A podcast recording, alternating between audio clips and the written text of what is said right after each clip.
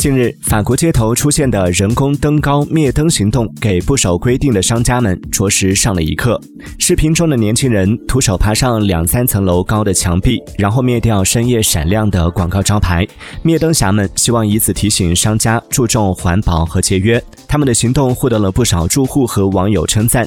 据悉，法国二零一二年出台法律，禁止商家在凌晨一点到六点之间使用广告照明，但仍有商家明知故犯。